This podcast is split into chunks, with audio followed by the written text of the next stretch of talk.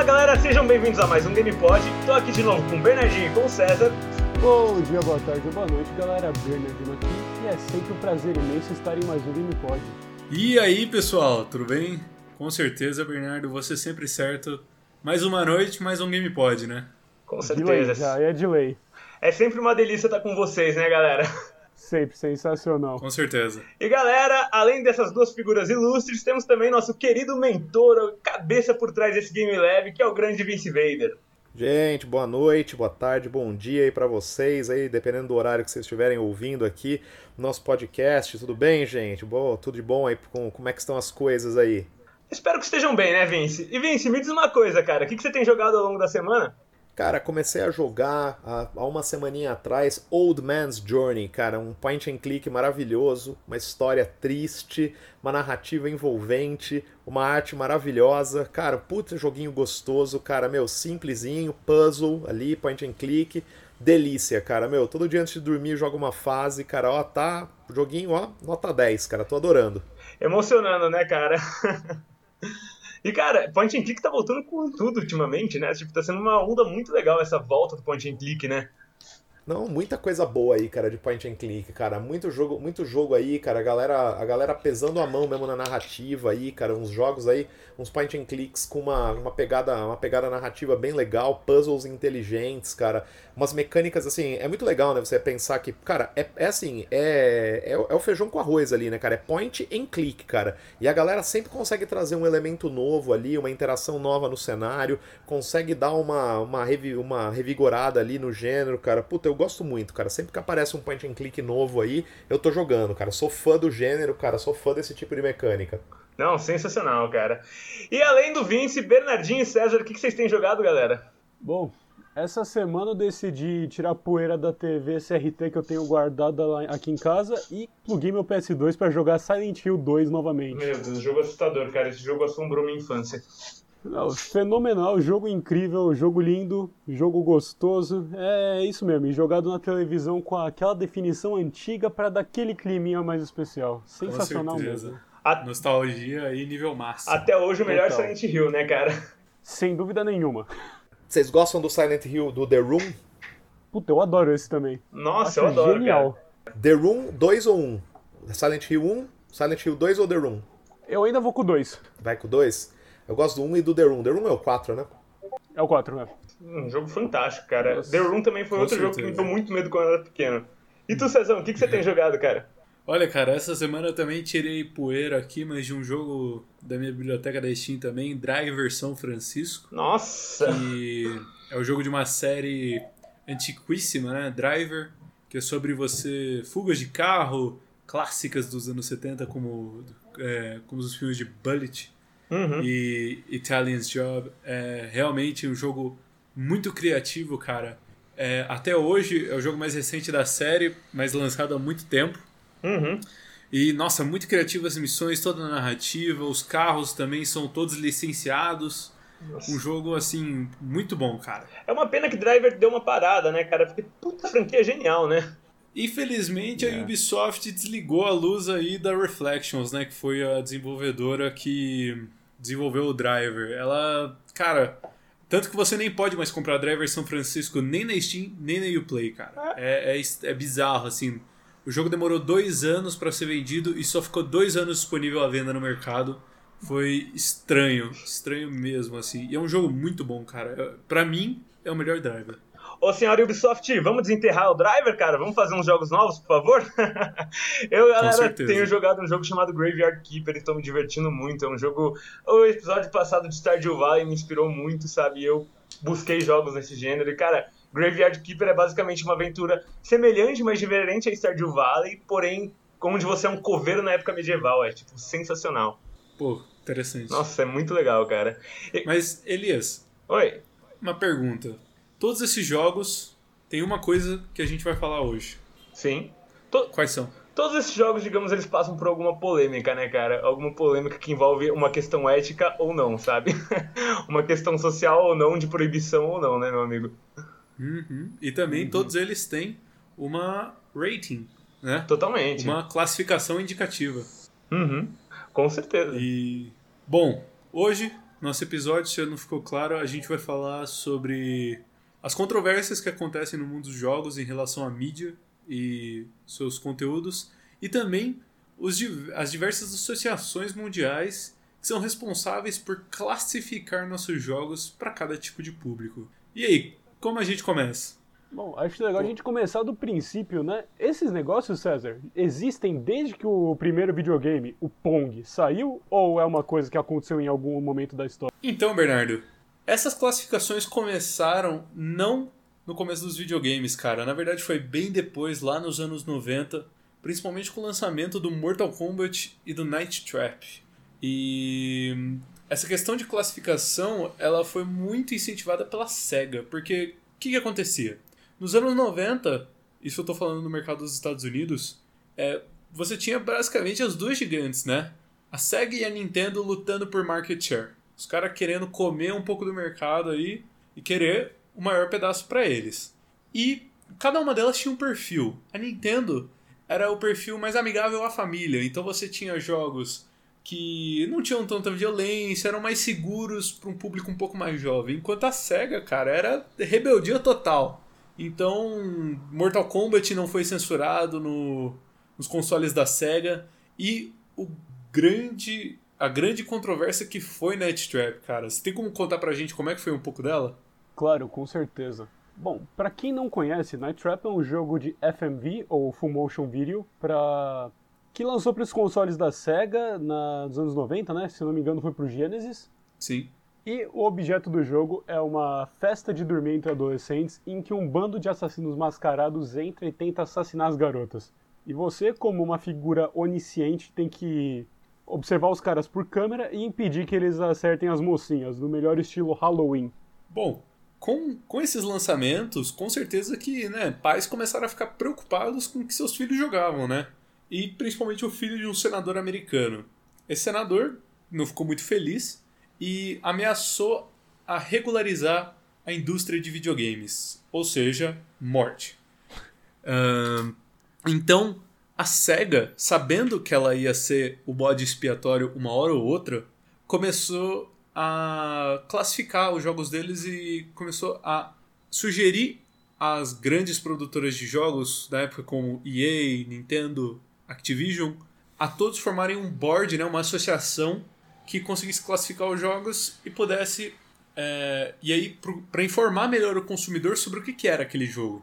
Então foi aí que nós tivemos as primeiras sementes da ESRB, né, que é a Entertainment Software Rating Board. Uhum. Então, na verdade, cara, classificação de jogos não existiu até aí o, Nintendo, o Super Nintendo, cara. E o engraçado é que cada lugar do mundo tem uma classificação, né, Cezão? Tipo, o Brasil ele tem sua própria, cada lugar tem as suas com seus crivos de qualidade que seguem uma, uma questão deles, né? Correto. É, na Europa a gente tem a PEG, na América do Norte a gente tem a ESBR e no Japão a gente tem a Cero.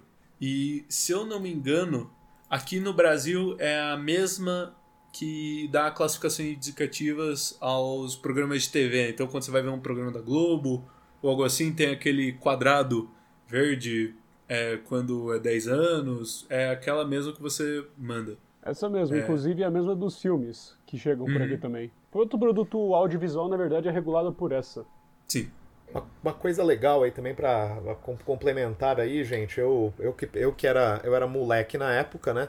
Tinha meu Mega Drive, e eu me lembro que tinha uma locadora na minha cidade, lá em Catanduva. E aí foi lá o pequeno Vince e alugou o Mortal Kombat, né? E na época, é, pra, para o Mega Drive, você tinha para você colocar sangue no jogo, né? Para você colocar o sangue, que era um sangue bem mal feito ainda para os padrões. Se você olhar hoje, na época era realista, mas hoje você olha, né? Ele é bem arcaico. Você tinha que colocar um código para liberar o sangue no Mega Drive do Mortal Kombat. Aí tinha ali uma. Você, pe... você pegava, digitava um código, você liberava né, o sangue e os, os fatalities com sangue também. Uhum. E eu me lembro que na mesma época tinha um RPG muito bacana, que era o Immortal, também para Mega Drive que ele ficou famosíssimo, cara, porque você comanda um mago numa dungeon e o jogo, assim, o grande diferencial dele é que tem combates contra goblins e contra trolls e cada combate, assim, ele resulta numa morte terrível. Você decepa cabeças, você eletrocuta inimigos ali e tal. Eu lembro que esse jogo também foi muito polêmico, cara, na época, né? E aí ficava, come, começou, tem um, acho que tem um, tem um ponto, assim, crucial nessa história, né? Que, acima de tudo, é, essa regulamentação ela entra também com a capacidade de processamento dos videogames e de você trazer né, uma, vai, vamos dizer, um teor mais realista né, para esses jogos. Acho que essa, essa, esses dois fatores eles estão diretamente ligados também. Né? A gente colocar uma cena de sangue ou de de uma cabeça sendo decepada no Atari é um peso, você colocar isso daí já num console com mais processamento, com gráficos melhores, é outro. Sim, e Vince, conta um pouco pra gente, sei lá, quando você trouxe o Mortal Kombat, viu aquele sangue jogando, seus pais falaram uma coisa, como é que foi isso? Cara, na verdade, na verdade, não, eles assim, eles não acompanhavam muito. Meu pai acompanhava um pouco mais, assim, até jogava um pouco comigo, né, assim.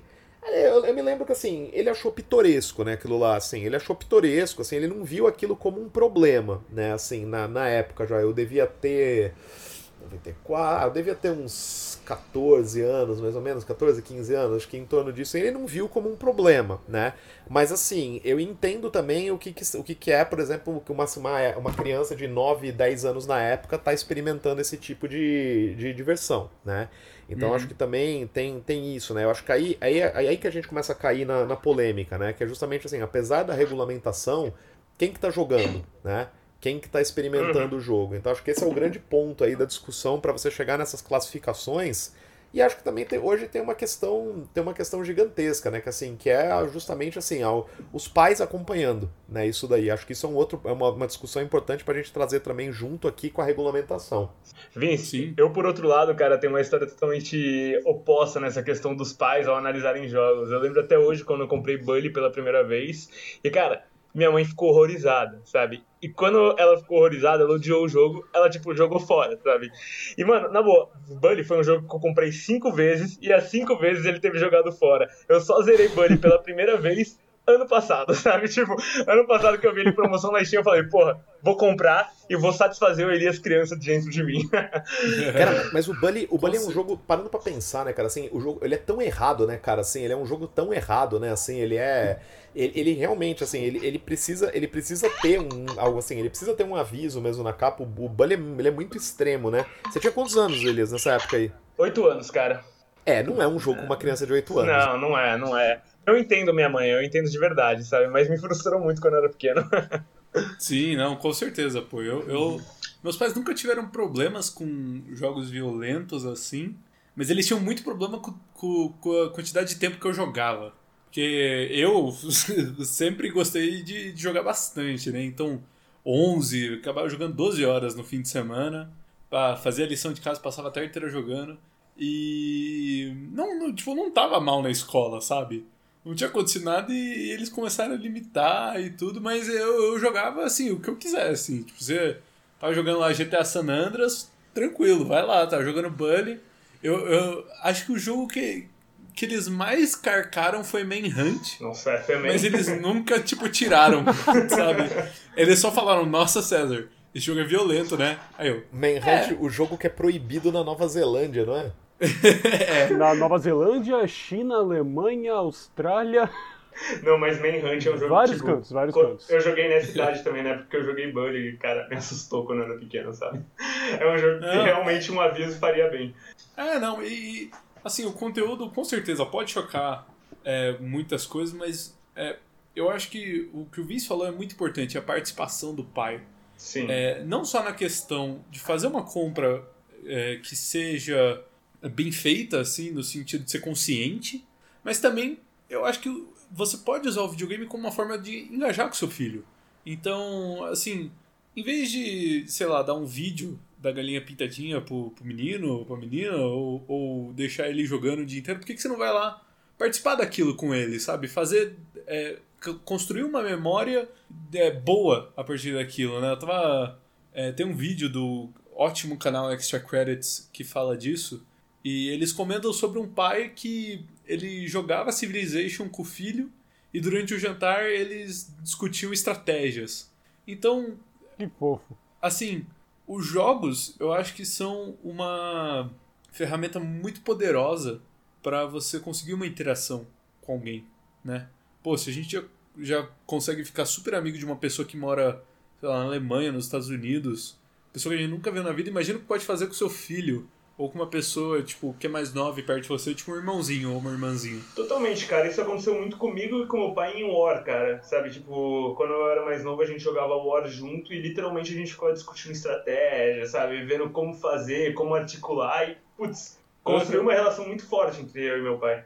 Sim, e, e essas, é, essas empresas aí de, de classificação, cara, elas estão dando cada vez mais informação. Então, por exemplo, a PEG, ela tem esses quadrados aí que eu mandei que, pô, fala se tem é, gambling, né, que são jogos de azar, se tem sexo, violência, se tem funcionalidade online, drogas.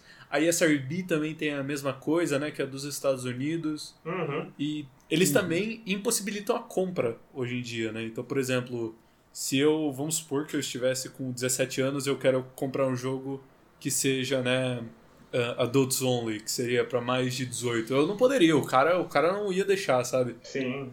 Então, Mas eu- tem outro que- motivo pelo qual você não poderia. Qual? Um adendo muito curioso que eu gostaria de compartilhar também é que lá nos States, onde a ISRB tem a classificação Adult Only, a maioria das lojas se recusa a vender um jogo com essa tag. Então a chance que, de Bernardo? você achar uma cópia dessas é relativamente rara até. E por que, Bernardinho, eles se recusam exatamente, cara?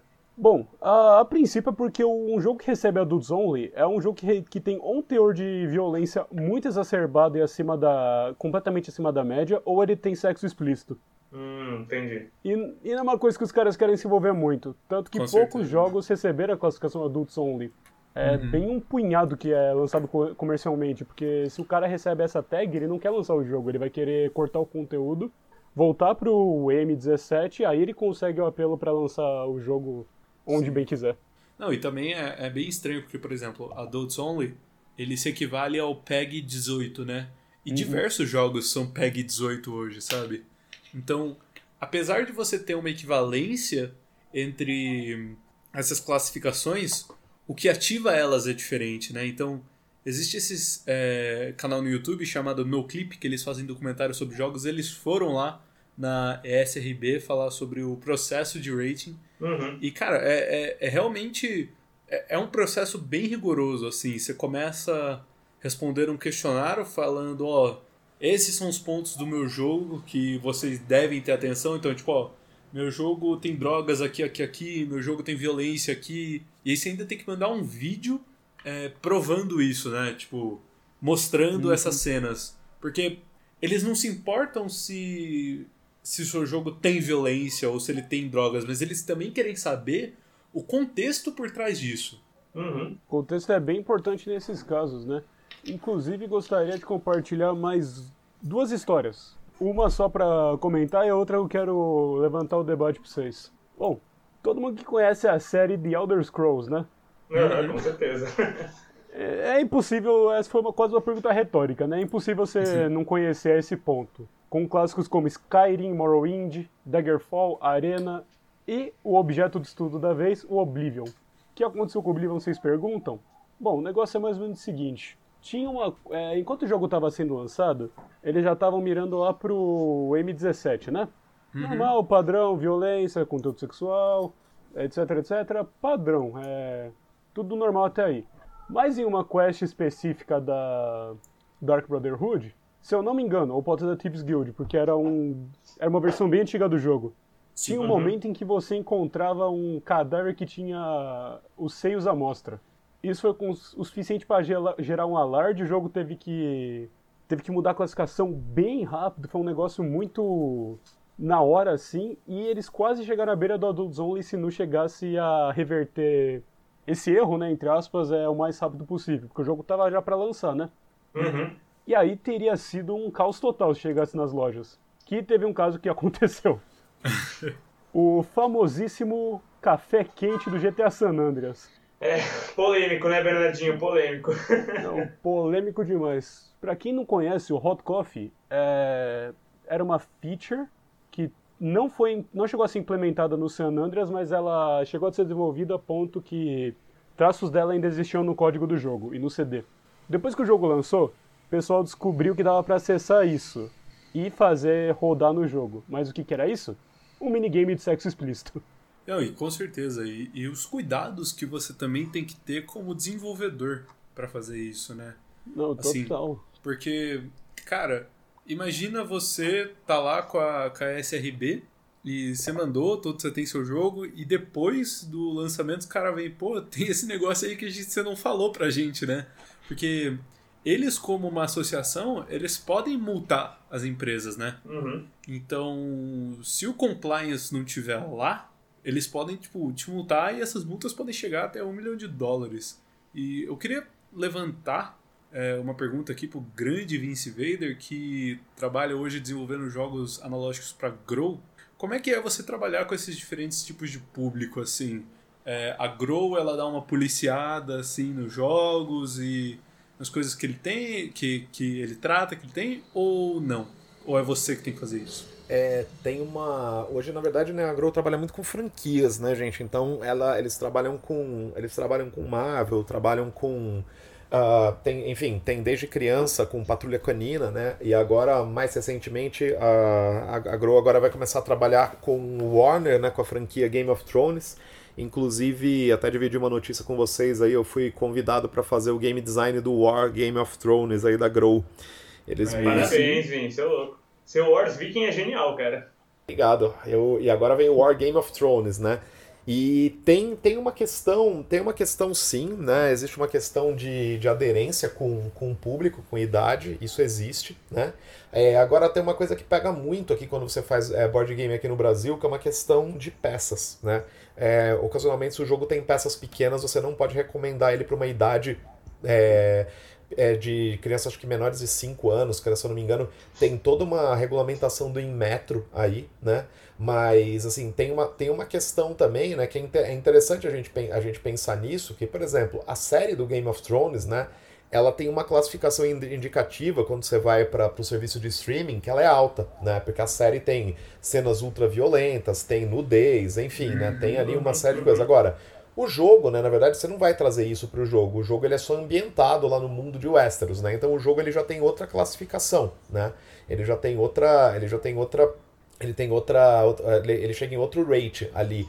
E mas assim, principalmente ali na Grow, cara, a Grow ela acaba trabalhando com franquias muito de cultura pop, né? Então eles trabalham com Harry Potter, trabalham com Marvel, que assim, são franquias que naturalmente já, já fogem, né, um pouco dessa desses rates de idade mais altos aí, né? E, então a, a Grow, assim, ela trabalha numa safe zone aí de, de franquias e tal, e dificilmente, assim, a Grow vai lançar, ela, ela lança poucos jogos autorais, assim, mas dificilmente ela lançaria algum jogo que tivesse algum algum complemento, algum, algum conteúdo muito extremo, sabe, gente? Algum tipo de violência gráfica, né? Algum tipo de coisa gore na capa, né? Isso não aconteceria, assim, mas é uma política da empresa mesmo. Mas Sim. assim, aqui no Brasil a gente tem muito essa questão do, do, do, do jogo para criança, assim, por causa de peça, né? Tamanho de peça tal. Tem umas regulamentações do Inmetro por causa disso.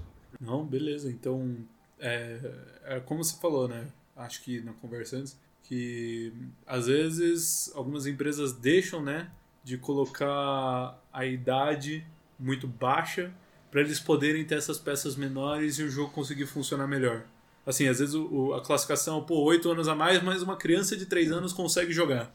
Exatamente. É, tem, tem muito. Tem muita. Tem, tem, essa, ques- tem essa questão. Essa questão, assim, das vezes você ter que. Você ter que é, usar de, de algum tipo de artimanha dessa, né? Falar assim, olha, tipo, é pra criança pequena, só que eu vou colocar uma idade mais alta, porque a peça não. Ela, tipo, ela, ela, pode, ela pode dar problema pela idade indicada. Então, assim, né? No final, no final de tudo, né, gente? O que falta é um selinho, tipo, precisa da supervisão de um adulto, né? É o que É. precisa no final, é isso, né? Esse que é o ponto. Pois é. Vin, Isso E- podia e- explicar até os videogames, né? Porque, como o César falou, pode ter essa experiência de bonding entre pai e filho com, pelo videogame, né?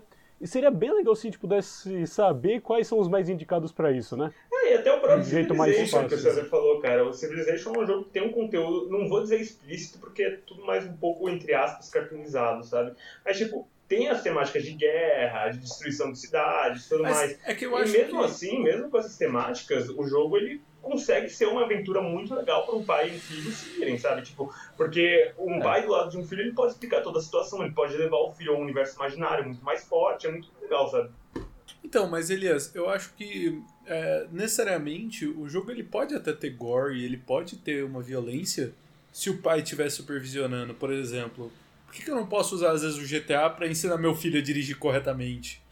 Ou, tipo, é, mostrar pra ele. Eu, eu acho que assim, é, seria. Eu acho que eu teria uma outra experiência se, se ou meu pai ou minha mãe tivesse sentado comigo e tivesse me mostrado o que é aquilo, sabe? Ah, Cezão, não Tipo, sei. Eu acho que, tipo, é. se fosse pra ensinar o filho a dirigir corretamente, seria melhor um Gran Turismo, um Forza, um simulador. Porque, tipo, o GTA, querendo ou não, é um jogo de criminosos, sabe? Tipo, é a mesma coisa de É. você colocar seu filho criança pra assistir Game of Thrones ou assistir The Sopranos, sabe? Tipo, não faz Mas sentido. então, Uma esse coisa- que é o ponto. isso. Num filme, num filme, Elias, você não tem controle sobre o que é visto ou sobre o que o que vem pra você.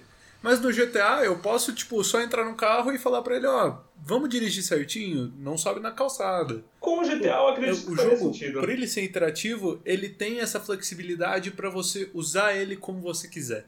Com o GTA, eu até acredito, eu até acho que é pertinente, César, por ser um jogo mundo aberto e por ele não ser linear. Mas em jogos lineares eu daí já acho que não dá, sabe? tipo, jogos onde, É. vai, vamos imaginar, Kenny Lynch, que é uma franquia que, tipo, os jogos são péssimos, mas a história é maravilhosa. Mas eu acho que é um jogo que você não consegue ensinar nada pro seu filho jogando esse jogo, porque é um jogo linear, sabe? Sobre dois caras desbalanceados emocionalmente que cometem crimes, sabe? Sim. Esse jogo, eu, acho que, tipo, eu concordo com você, sabe? Mas eu acho que depende do jogo, sabe? Não, com certeza. Acho que o GTA ele acende umas polêmicas. é, ele, assim, ele é sempre um, ele é sempre um alvo de polêmicas, assim, né? Porque eu acho que assim ele tem, ele já tem essa aura em volta dele, né? Então assim já é aquela coisa que é o proibido que eu gostaria de, de, de, de jogar, né? Então assim, o, por exemplo, eu lembro que o filho de um amigo meu ele tinha na época ele devia ter acho que uns 11 anos, se eu não me engano. E aí tipo meu amigo chegou pra mim e falou, é é complicado, porque assim, meu filho tá jogando GTA, fica jogando aquilo lá, né, não sei o que, reclamou, tal, fica jogando aquele jogo violento. E eu perguntei pra ele, falei, cara, mas quem comprou o GTA pra ele? Falou, ah, fui eu. Eu falei, pô, mas você não foi ver? Ele falou, ah, não, ele pediu, eu fui lá, eu comprei, né? Aí nisso eu acho que eu tô, tô com o César, assim, que falta. Falta também, eu acho um interesse, assim, eu acho que nem assim, os pais não têm que ser gamers, eu acho que assim, ninguém tem obrigação, se o filho é gamer, o pai tem que ser gamer, assim, acho que não, não tem essa necessidade, mas poxa vida, eu acho que a partir do momento, né, assim, que, que o pai ele vai comprar um jogo pro filho, assim, né, e, poxa vida, você olha, você olha, você olha a caixa do jogo, ou mesmo você vai baixar, vai baixar o jogo, pra, vai pagar online, Cara, tem uma resenha ali, né? E tem lá um indicativo, É. tanto na caixa quanto, quanto, no, quanto no jogo online. Então, assim, poxa vida, acho que falta um pouco também ali, né? Do pai olhar e falar, não, cara, isso aqui não é pra você, né? Vamos tentar procurar um outro, vamos, vamos ter lá, vamos, vamos, vamos, espera um pouco, né? Pra, pra jogar isso daí e tal. Acho que tem, acho que tem um, um, um limite, assim, importante, né? Disso, cara. Na minha, quando, eu, quando eu era criança, na verdade, assim, eu, eu tenho 41 anos, né, gente? Quando eu era, quando eu era criança, tinha, tinha locadora de vídeo né, na minha cidade. E eu lembro, assim, cara, que tinha ali, cara, tinha filme de terror, assim, cara. Eu, eu, eu, eu queria alugar filme de terror, cara, né? E eu lembro que assim, eu lembro que meu pai e minha mãe falavam pra mim, não, não vai, né? Não vai, não é pra você isso daí, não é pra você tal. E tinha, cara, assim, esse controle, eles, eles sabiam, né, o conteúdo da, daquilo lá que não era uma coisa boa. E assim, eu fui ver depois quando eu, quando eu era mais velho, eu fui assistir quando eu tinha mais idade, né? Eu acho que hoje os jogos eles acabam caindo um pouco nisso, né? Também, assim, acho que falta mesmo uma supervisão do, dos pais ali, os pais estarem um pouco mais em cima. E acho que assim, eu vou até além né, na discussão, cara. Não é nem sobre o que os filhos jogam, o que os filhos assistem na internet, o que os filhos consomem na internet, né? Acho que Concordo, temos, concordo. né, a discussão ela se amplia muito aqui nesse caso, né? Cada Olha, dia a internet tá um negócio mais avançado e mais perigoso, então a gente tem que ter noção Sim. do que os filhos estão fazendo. Ah, recentemente, inclusive, eu tava vendo um vídeo em que a síntese dele foi sensacional, ele foi muito pontual. O pai tem que cuidar de onde a criança enfia o endereço de e-mail e o que, que ela tá fazendo com ele, né? Uhum. Tipo, registro pra joguinho, pra não sei o que, pra não sei o que, porque os caras querem colher informação. Sim. Com certeza. Não, É. e, e ainda mais hoje em dia, né? Porque, por exemplo, quando a gente era menor, assim, quando era só Clube Penguin, não, não era tanto isso, né? Total, total. Porque não, não, era essa época do smartphone, de estar sempre conectado. E eu também eu penso também uma coisa em relação a, a essa questão dos jogos que, pô, é, uma empresa que faz isso muito bem hoje em dia é a própria Nintendo, cara. É, o- acho que o que mais ilustra isso é o vídeo deles de controles parentais do Nintendo Switch. Que além Em de que- ser super fofo, é Nossa. extremamente informativo. Com certeza. É o Bowser e o Bowser Jr. jogando. E eu acho muito legal porque, assim, o, o vídeo é basicamente, vamos supor que você tem um Nintendo Switch, você deu ele pro seu filho ou pra sua filha. é, você pode baixar um app em que você pode, por exemplo, colocar o número de horas que seu filho pode jogar por semana ou por dia. Então, por exemplo, ah, eu quero que meu filho, o Bernardo, ele possa jogar duas horas na, no sábado e no domingo, mas durante os dias da semana eu quero, quero que ele se concentre na, na, na escola. Então, só uma hora. E então, quando, por exemplo, vamos lá, o Bernardo tá lá jogando o seu Mario Kart 8 super feliz, e aí o jogo, quando bate o limite, o jogo não para. É, o jogador recebe uma notificação falando, ó, seu tempo acabou. E aí, se ele passar 30 minutos, ó, você tá 30 minutos acima do limite, 60 minutos. E aí o pai ou a mãe tem essa, essa informação no aplicativo. Uhum. Eles podem escolher com que o software entre no modo de suspensão, mas no próprio vídeo a Nintendo desencoraja esse uso porque vai estragar a experiência do cara, né? Totalmente. E eu acho que pra mim o ponto alto desse, de tudo isso, desse controle parental que a Nintendo dá, é que no aplicativo também você pode ter é, a quantidade de horas, é, quais jogos seu filho joga mais. E pra você poder conversar com ele sobre esses jogos e ver qual estilo ele gosta, pra comprar novos jogos. Uhum. Mas aí, mas aí a gente tá falando que assim, a Nintendo, a Nintendo ela ela é conhecidíssima, né, cara, assim, por ela tem assim, desde o selo de qualidade Nintendo, né? Assim, a Nintendo é uma empresa que ela preza muito, né, cara, por, por essa por essa que, por essa questão não, não só do, do, do rate e tal do jogo, mas assim, a Nintendo, a Nintendo assim, ela, ela tem essa preocupação assim, vou, vou usar um termo ruim assim, mas assim, de ser uma empresa do bem, né, com todas as aspas esse do bem, né, assim. Mas acho que assim, tem essa preocupação, eu acho que assim, o Switch agora com essa, ainda mais assim, com a possibilidade de você, assim, de- dessa entrada gigantesca que você teve de indie games, né, na plataforma da Nintendo, tal, que foi uma estratégia interessante da Nintendo também para atrair mais pessoas pro console dela. Eu acho que assim, tipo, tanto, tanto de jogos ali que tem um teor assim levemente violento, então assim, a Nintendo tem, ela tem, ela criou ferramentas estratégicas, né, para poder trabalhar com isso, né? Ela tem ali, eu tava vendo outro dia desse, eu tava vendo uma- uns títulos em promoção, daí tava em promoção aquele Agony, né, aquele jogo que você vai pro inferno, tava em primeira pessoa. Sim. Tipo, putz, sei lá, cara, o jogo é, é- eu achei bem mais ou menos assim, tal. O pessoal falou, nossa, é um jogo polêmico e tal. É que realmente, assim, tem umas cenas de nudez, assim, tal. Então, meu, você entra lá, já tem um aviso, sabe? Já tem, já tá, sabe, tipo, é, é na cara da lojinha da Nintendo ali. Fica muito, fica muito explícito, né, cara, isso daí, assim. Então, acho que a Nintendo trabalha muito bem, cara, com isso também. Mas, assim, acho que aí é da empresa, né? Acho que tá no DNA da empresa isso é, daí. o posicionamento, né? O posicionamento É, dela. Total. Inclusive, Vin, você me lembrou de uma tangente bem interessante. Ah, eu não reparo isso mais nos jogos, jogos do gênero atuais, mas tipo, você pega a velha guarda de terror no PS1 e PS2, dava o pop-up daquela mensagem no começo do da sessão, né? Atenção, esse jogo contém cenas explícitas de gore e imagens perturbadoras. Aham. Ah, e Isso era legal, tipo, era prático. Você se preparava pra, tipo, nossa, vai ser, vai ser pesado. Vai ser da pesada. Inclusive, isso me lembra da primeira experiência que eu, Imagens perturbadoras, isso eu acho bem bom. É, é tão vago, pode ser qualquer coisa. É. Nossa, Isso me lembra a primeira experiência que eu tive com um jogo de terror, né? Que foi o Resident Evil 4. Perfeito. Nossa, Super Piratex no PS2. Peguei e coloquei o CD. Eu acho que eu tinha, o quê? Uns 7, 8 anos na época. Aham. Cara, sensacional. Eu vi aquela mensagem e fiquei, caralho. Ser bom, né? Nossa, Como tem- você é bad boy, meu. Nossa, mano, eu sou muito grande, meu. Olha o jogo adulto. Aí eu. Nossa, foi sensacional. Eu olhava o ganado vindo na minha direção, me borrava todo, não conseguia fazer nada. Aí eu não conseguia mirar, não tinha coordenação motora. Foi Foi ótimo. Foi espetacular, né, Bernardinho? Não, total. Uma pergunta para vocês. Vocês, assim, é, eu, eu, por exemplo, assim, vou, vou começar aqui, vou, depois vocês complementam. É, eu já, eu já, eu já, assim, é, eu já passei, já tive, já teve filmes que eu comecei a assistir e eu, assim que eu, eu tive que parar de ver porque o filme era muito perturbador, era assim, era um negócio, uma experiência muito, sei lá, muito visceral, muito intensa. Eu parei de assistir, cara, né? Já aconteceu de ter, ter filmes assim que eu falei, não, não, peraí, isso daí é perturbador demais, vou parar de assistir. Isso nunca aconteceu comigo com um jogo, né? Por exemplo, apesar de já ter jogado coisas que eu achei bastante perturbadoras, assim, o Outlast 1, por exemplo, é um jogo que eu acho bastante perturbador, acho que ele mexe um pouco assim. Uhum. Vocês já, vocês já se sentiram perturbados com um jogo, assim, a ponto de falar, não, não vou jogar mais, desligar? Cara, quando eu era pequeno, Olha. Silent Hill The Room. É, isso aconteceu comigo, mas é porque eu era muito novinho, sabe? Tipo, eu fui numa locadora, não numa locadora, numa loja que vendia jogo pirata pra Play 2, como todo mundo fazia na época. E eu vi a capa e eu falei, mano, capa vermelha, que da hora, minha cor favorita, vou pegar. Tá aqui, moço. e eu peguei o jogo. Cara, eu comecei a jogar aquele jogo.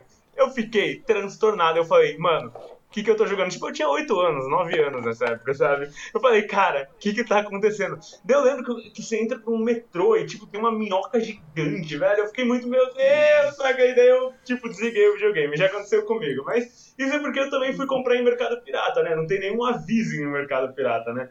É, e o vendedor não tem aquela, tipo, de perguntar, oh, você quer jogar isso mesmo? Isso aí é pra maior de idade, tipo... Às vezes nem o cara sabe o que, que, é, o, que, que é o conteúdo é, do jogo, total. né? Só lá pra vender. O dono dessa... Não é culpa dele também, né? Mas... O dono dessa empresa era o dono de uma sorveteria aqui de Limeiro. O cara não entendia nada de jogo, saca? Ele só sabia que acho que jogo dava grana, então bora abrir uma loja de jogo. É. Só Mas... para também complementar a pergunta do Vince, né? Eu tive essa experiência idêntica do Elias com The Room, mas eu cheguei um pouco mais adiante no jogo. Isso era, eu era um pouco mais velho, acho que eu devia ter uns 13 ou 14. Eu até cheguei na. Eu passei da parte do metrô da minhoca, tudo, mas chegou um bicho que eu não queria mais.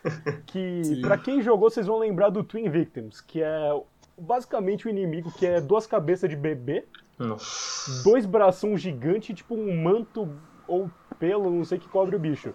Quando você encontra ele, ele parece uma estátua. Ele fica com uma das mãos paradas no chão e outra ponta diretamente na sua direção. Aí você chega perto, ele dá um berro e dá um charge na sua direção. Aí eu acho que. Não, não, não. Pra mim já deu. O fantasma, o fantasma tudo bem. É isso aí não. Não dá, não dá, cara. Aí, tive que largar o jogo e larguei por uns belos dois anos até eu tive ter coragem com 16 para zerar o troço. Não, nossa, Mas... eu, eu também, com certeza. Eu, eu ficaria, ficaria na mesma coisa, falar real. E também eu quero aproveitar e comentar de um jogo que eu acho que merece um pouco de atenção para quem curte terror, que é o White Day, a Labyrinth Named School. White Day é um jogo coreano de 2003 que você não consegue encontrar para vender. Ele é abandonware nesse ponto, então quem encontrar para rodar de algum jeito é, é livre. Mas o negócio dele é que você é um cara visitando uma escola e você tem que entregar um, um diário para uma para sua crush que perdeu durante o dia. E você vai lá à noite porque sim. A escola é mal assombrada, o zelador é, tá possuído por alguma entidade desconhecida e tem vários fantasmas te perseguindo. Eu não consegui zerar esse jogo na época que eu joguei também, porque é, ele me perturbou a ponto de não ter mais vontade. Tipo, não era que um jogo é difícil ou nada do tipo, mas os inimigos, os zeladores fantasmas, faziam uma combinação tão assustadora que você não conseguia. Eu não conseguia, pelo menos, progredir. Tipo. Sim. O, o fantasma faz um som de arranhar giz, então você fica. Nossa. Ai, dá uma tensão. Aí seu, você, o personagem, e você tem ataque cardíaco ao mesmo tempo. O zelador aparece, te desce o cacete com o taco de beisebol. Aí não tem muito o que fazer. É, não, e também, cara, é, acho que eu nunca, nunca deixei de jogar. Assim, claro. Ah, não, não. Na verdade, eu deixei sim que foi o, o Alien Isolation e tenho que admitir que foi ano passado isso. Eu cheguei uma hora lá quando aquele bichão desceu do teto, eu falei, é, rapaz, acho que eu vou ter que deixar isso pra depois. é, isso Mas, mesmo. É, o Alien, o Alien, o Alien Isolation, a gente, a gente tem comentado muito sobre ele aí na, na orientação de TCC do César, que é um dos jogos que eles estão analisando. Cara, o jogo, ele, ele, assim, ele, ele vai numa toada tal, ele tem um climão, ele tem aquele negócio... Mas essa parte que, que aparece lá, o, Xeno, o, Xenomorfo, o Xenomorfo aparece ali, nossa, cara É assim, e é uma, e é um, e é uma cutscene, cara. Você não tem o que fazer. Você fala, nossa, morri, cara. É. Morri. Ah, você só aceita, né? Tipo, é, é isso. Sim. Mas eu já tive a experiência de estar enojado com o jogo. Assim, com certeza que por isso é uma mídia, diversas pessoas usam isso pro mal. E é, assim, cara, eu tava vendo esses dias tipo, uma lista de jogos mais grotescos, assim, tipo, idiotas que as pessoas fizeram. E, mano, teve jogos muito bostas, assim, de, sei lá, pra cometer ataque terrorista, de estupro. E que, assim, com certeza não conseguem vazão no mercado e ficam escuros, mas é, é infelizmente existem esses tipos e, assim, é, essa é a minha opinião, mas gostaria de jogar para vocês que esses jogos deveriam ser assim, banidos e é isso, sabe? Não deveria estar disponíveis. Mas o César, tem um negócio, tem um negócio também, assim, a gente tá falando aqui dessa categorização dos jogos e tudo mais tal, só que muitas coisas que entram na Steam, por exemplo, é assim, a Steam ela aceita a entrada e ela deixa a cargo ali da comunidade denunciar ou não se aquilo tem algum tipo de conteúdo impróprio, né? Uhum. A gente tem, tipo, você tava falando, teve um, teve um jogo até recentemente que saiu que era, é, chamava acho que Rape Day, se eu não me engano, que é um jogo de É, temática de sim, é- estupro mesmo, assim. É Poxa, mesmo. que foi um negócio que assim, e e, assim, chegou, chegou a entrar na Steam, né? E aí os, os jogadores denunciaram tal, assim. E teve até uma fala do, de um dos caras da Steam falando, olha, a gente, na verdade, assim, a gente aceita os jogos, assim, e a comunidade é que gerencia, né? E então assim, a Steam também a gente tem que lembrar essas plataformas, né, de essas plataformas de publicação também, é, muita- muitas vezes, assim, algumas coisas não passam por esse controle tão rigoroso, né? Quando você pega, tipo, esses títulos, esses triple A's aí, cara, você pega aí um, um God of War, um Last of Us, cara, passa por um rigor ali, tem ali, né? Porque tem uma empresa enorme por trás. Agora, esses estúdios menores também, cara, e assim, uma coisa é fato, assim, tem uma, tem uma fiscalização, o jogo ele pode até, ele, se ele trabalhar com alguma coisa polêmica, né? As pessoas podem até denunciar, né? Mas assim, é fácil de você publicar hoje ele também, né? É facinho de você publicar. né? Mesmo se você não for colocar na Steam, tem outras plataformas que você consegue disponibilizar. Sim. Grounds. Inclusive, um aproveitando o que o César falou para dar atenção a um, a um issue, eu vi um jogo de RPG Maker que era basicamente o Super Columbine Simulator. O nome meio que já diz tudo. É um jogo É. bem nojento em que você joga com os atiradores de Columbine e tem que fazer o arco histórico deles, ainda adiciona um prólogo em que eles vão pro inferno depois. É bem ruim. Nossa. Sim, e, e eu acho que até tem uma questão de tipo, ah, mas isso é liberdade de expressão, as pessoas têm que poder fazer o jogo que elas querem, mas eu acho que chega num ponto que você começa a machucar pessoas com esse tipo de produto, sabe? No sentido que. é, e se você sofreu e passou por essas coisas que estão acontecendo na tela, sabe? Você nem precisa jogar. Se você vê um gameplay, pô, o que, que isso pode trazer? É, eu penso que num, num- você ter essa questão de, de crimes, é, por exemplo, GTA, onde o jogo não explicitamente fala pra você fazer. Por exemplo, ele não chega e fala, ó, você tem que matar aqueles civis ali inocentes. Pô, as missões só estão atreladas a pessoas da sua história. Pô, são criminosos ou pessoas que te fizeram mal. Não tô falando que a morte ali é justificada, mas é, não, não é uma morte sem sentido. No sentido de que, ah, eu só vou matar por matar.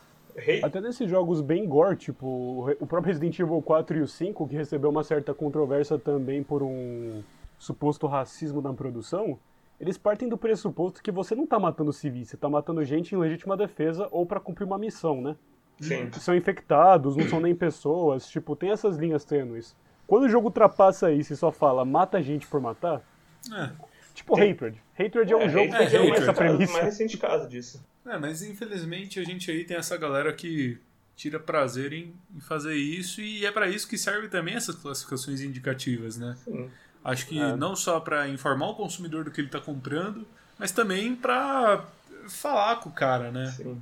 E galera, Pergunto pra vocês, galera, onde vocês traçam a linha entre um jogo ter uma pegada tipo satírica como Postal ou GTA e ser totalmente nojento tipo Hatred?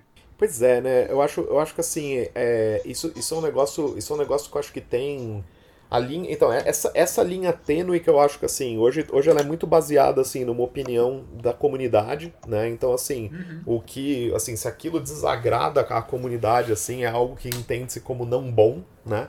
para ela. Uhum. Mas, cara, eu acho muito. Eu acho que assim, é, é tênue, assim, no, assim como é no cinema, né? Eu acho que assim, tipo, isso que o César falou, né? A gente entendendo o game como mídia, a gente tem que entender que a gente entra num território ali em que, assim, cara, tudo que a gente tá colocando ali de conteúdo, todo tipo de trama, todo tipo de. qualquer tipo de, de elemento que eu colocar lá, né?